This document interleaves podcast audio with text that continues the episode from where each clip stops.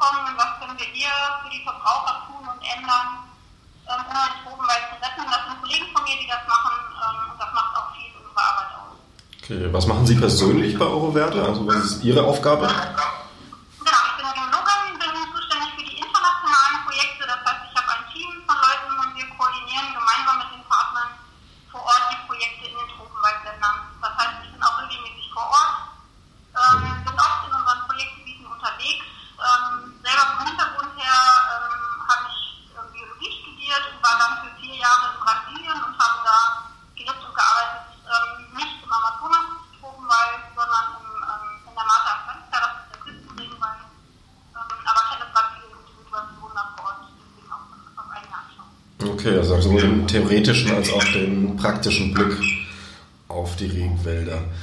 Ähm, wollen wir erstmal zum Amazonas-Regenwald so ein paar allgemeine Fragen klären. Wie alt ist der denn etwa?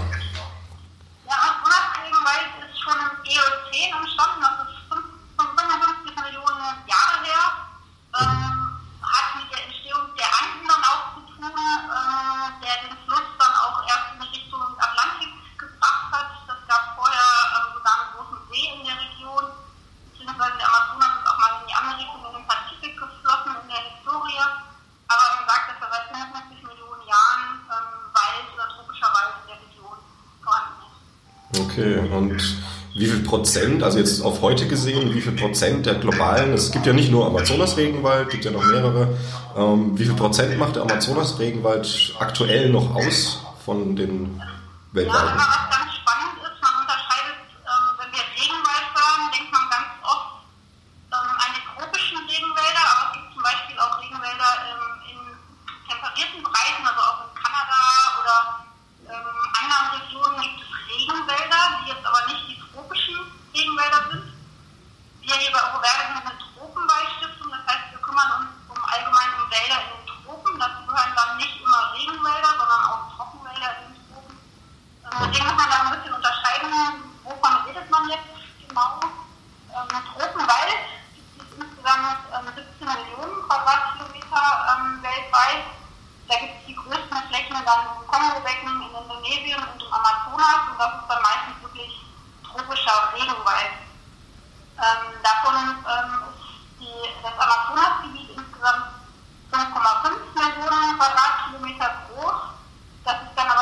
Ja, man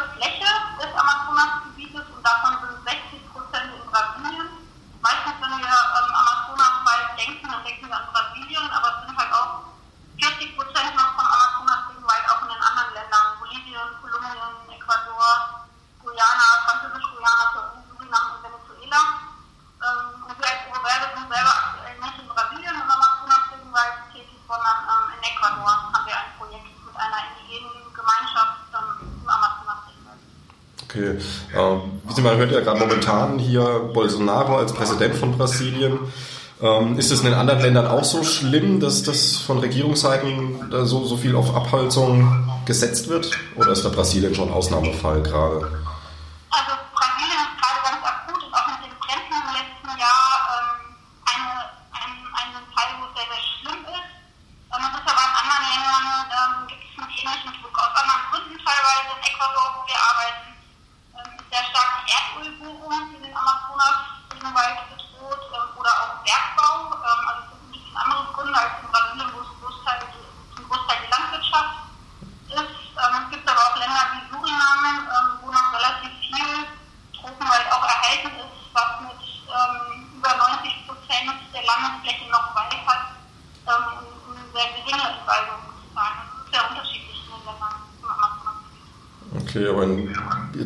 Regierung Bolsonaro ist natürlich gerade ein extremer Fall.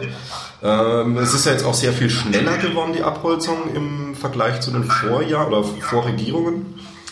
Wie ist denn das, wenn man das noch so ein bisschen einordnet? Also irgendwann ist natürlich auch der Regenwald weg, ähm, wenn man einfach weiter abholzt.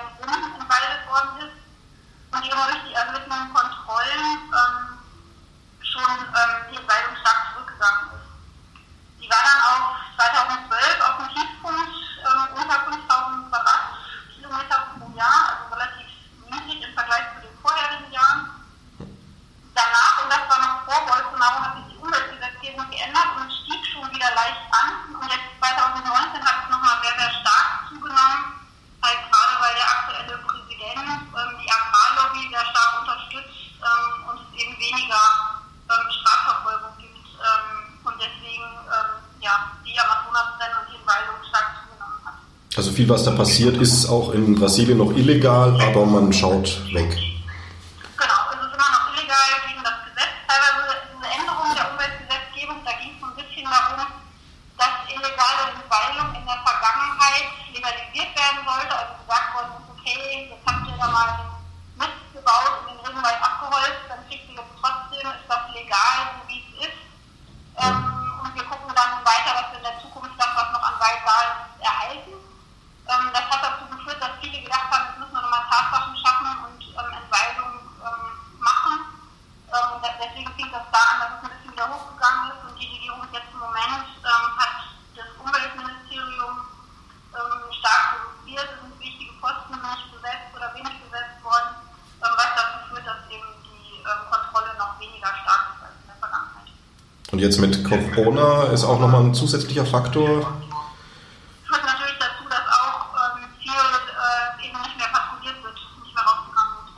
Okay. Ähm, wenn das jetzt so weitergeht, also nehmen wir mal an, den schlimmsten Fall, ähm, dass die Abholzung geht so weiter, wie sie jetzt ist, wie lang kann man sich, also grob gesagt, ähm, wie lang ist der Amazonas-Regenwald überhaupt noch vorhanden?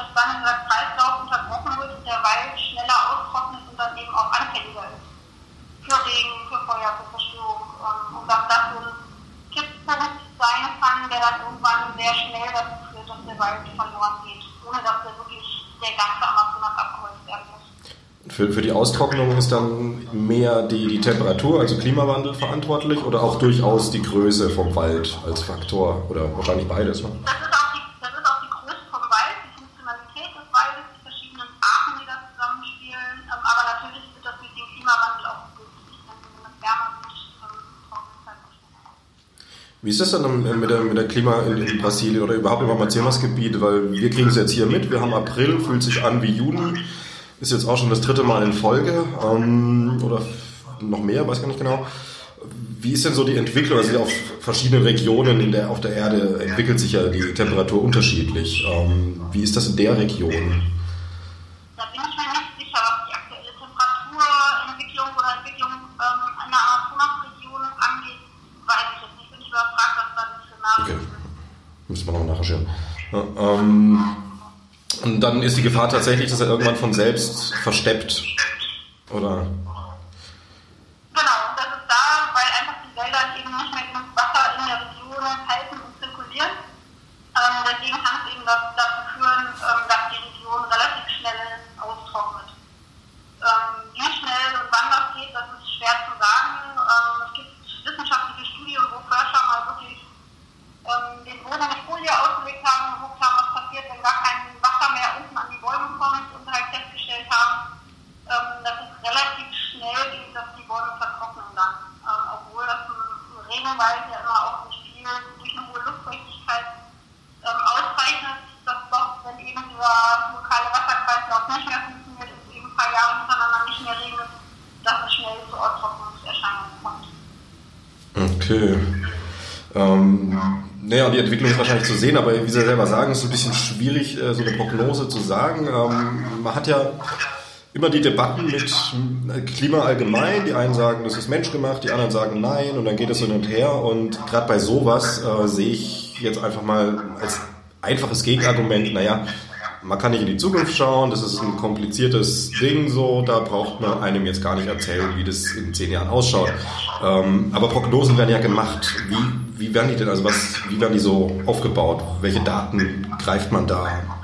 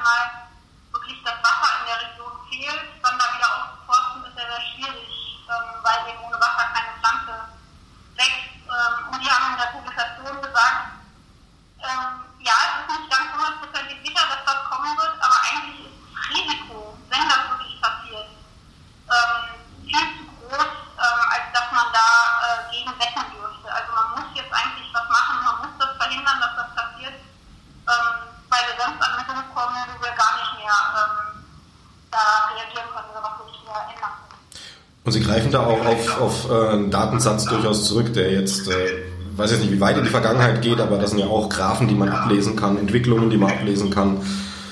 Oder wie darf man sich das vorstellen? Ja. Ähm, Sie haben es auch schon ein paar Mal gesagt, Kipppunkt, also ist ja natürlich ein Begriff. Kipppunkt, äh, was ich, wie sagen, hier ähm, Eisschilde und gibt es ja verschiedene Sachen. Wenn die einmal ähm, losgehen, dann werden sie kaum aufhaltbar sein. Der Amazonas-Regenwald ebenso. Können Sie das ein bisschen umschreiben? Welche Effekte das dann hat und so weiter und so fort? Genau, also man sagt, dass in der Amazonasregion ähm, ungefähr der Kohlenstoff gespeichert ist, den wir in 15 Jahren ähm, in die Luft äh, pusten, ähm, weltweit. Mhm. Wenn man sich überlegt, wie viel CO2 das ist, was dann auf einmal frei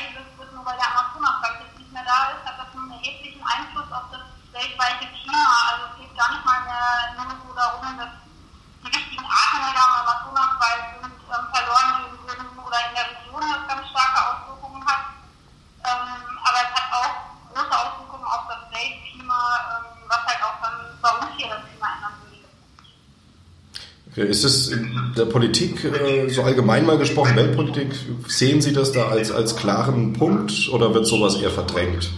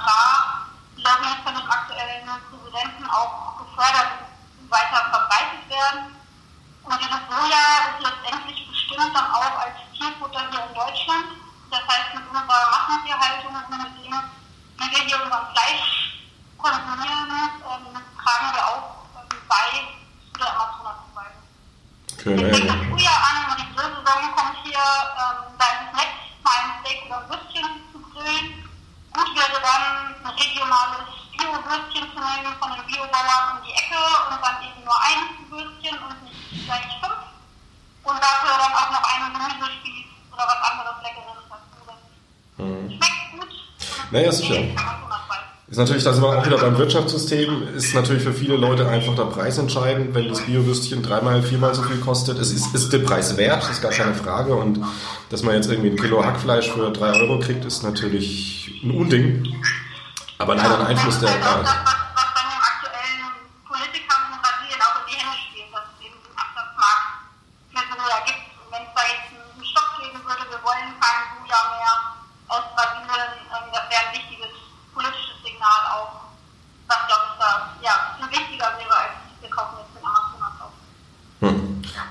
sagen, ich kann ja selber, dass wenn jetzt, also ob man Amazons kauft oder nicht, äh, viel Brandrodung ist nun mal auch illegal und das schert die wahrscheinlich dann auch nicht, wenn, wenn der gekauft wurde irgendwo, sondern was gerodet ist, ist halt gerodet.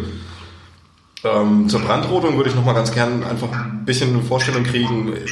Wie ist das so? Ist das sehr gezielt? Also wenn da, wenn da Schneisen abgesteckt und die Fläche wird, wird niedergebrannt oder setzt man da eher darauf, dass man Brände anheizt und die sollen einfach schön unkontrolliert brennen. Wie läuft das so ab?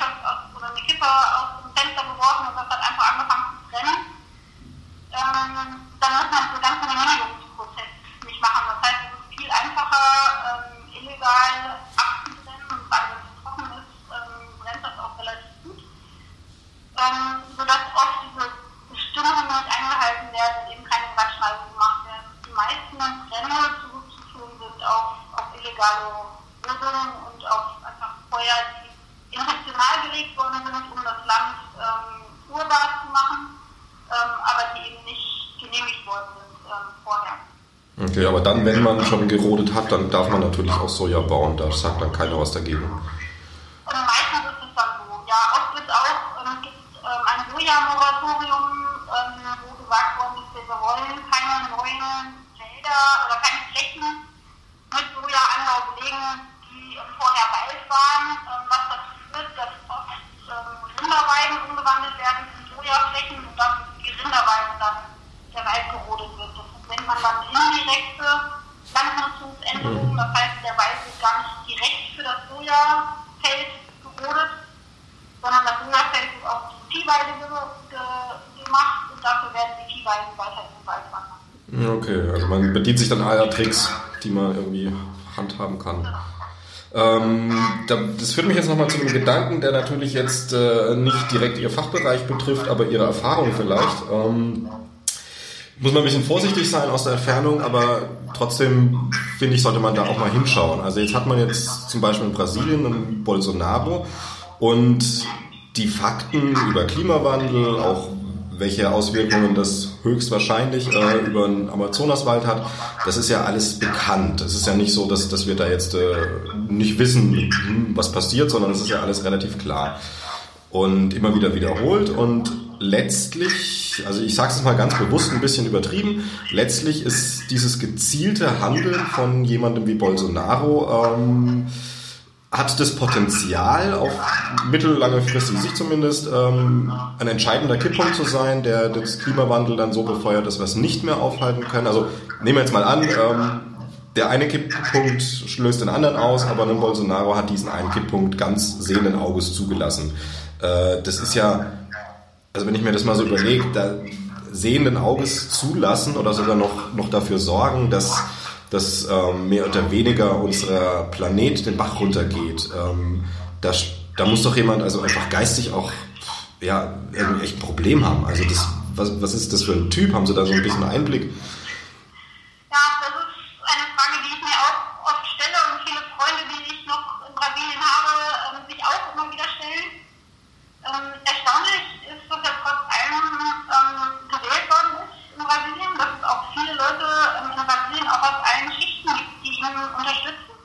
Die Nazis damals in Deutschland wurden auch demokratisch gewählt. Und dass die nicht ganz beieinander waren, ist klar. Also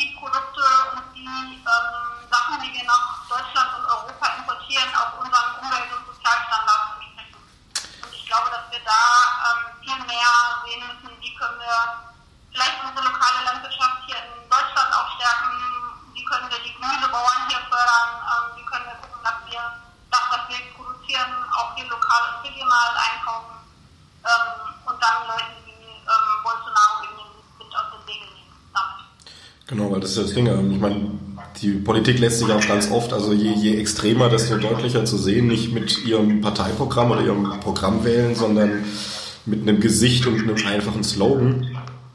Und was dann dahinter steht. Also ich meine, in Deutschland die AfD ist ein bestes Beispiel. Ähm, Mut zur Wahrheit und im Endeffekt nur, nur Humbug, den sie erzählen. Ähm, und haben aber damit einen gewissen Erfolg. Ähm, sehen Sie da auch vielleicht einen Ansatzpunkt, dass man, dass man Leuten nicht nur die Politik, die zu erwarten ist, sondern tatsächlich auch äh, der Mensch, der dahinter steht, dass man das deutlicher macht? Also ich persönlich würde Bolsonaro auch mein Kind nicht anvertrauen über Nacht, also einfach aus menschlichen Gründen.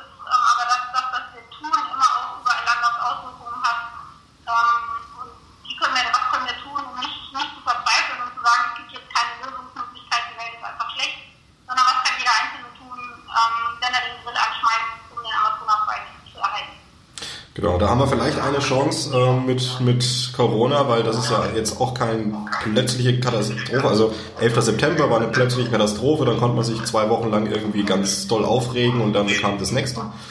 Und jetzt, also Flatten the Curve ist ja auch so dieser, dieser Dings bei Corona, das gleiche ist ja mit dem Klimawandel auch. Dass da vielleicht so ein Bewusstsein entsteht für diese Prozesse.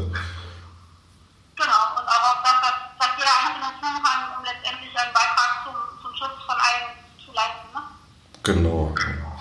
Ähm, wenn, wenn Sie jetzt konkret noch was haben, wo Sie sagen, äh, fehlt Ihnen, wollen Sie gerne noch irgendwie loswerden, wäre jetzt ein Moment.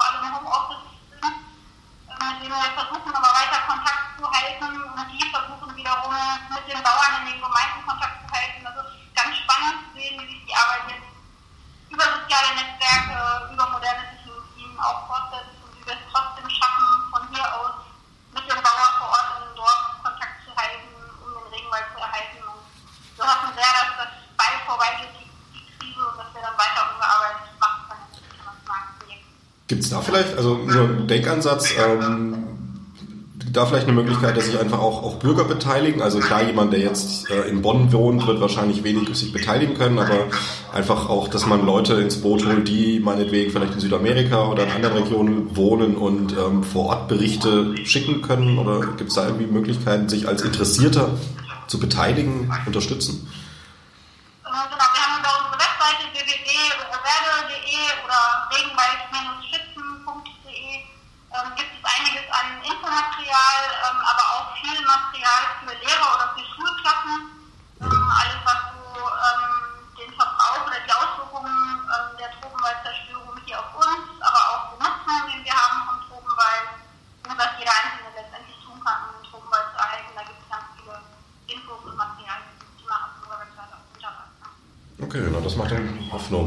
Ja, Frau Manigel, dann danke ich Ihnen herzlich fürs Interview und wünsche noch einen angenehmen Tag.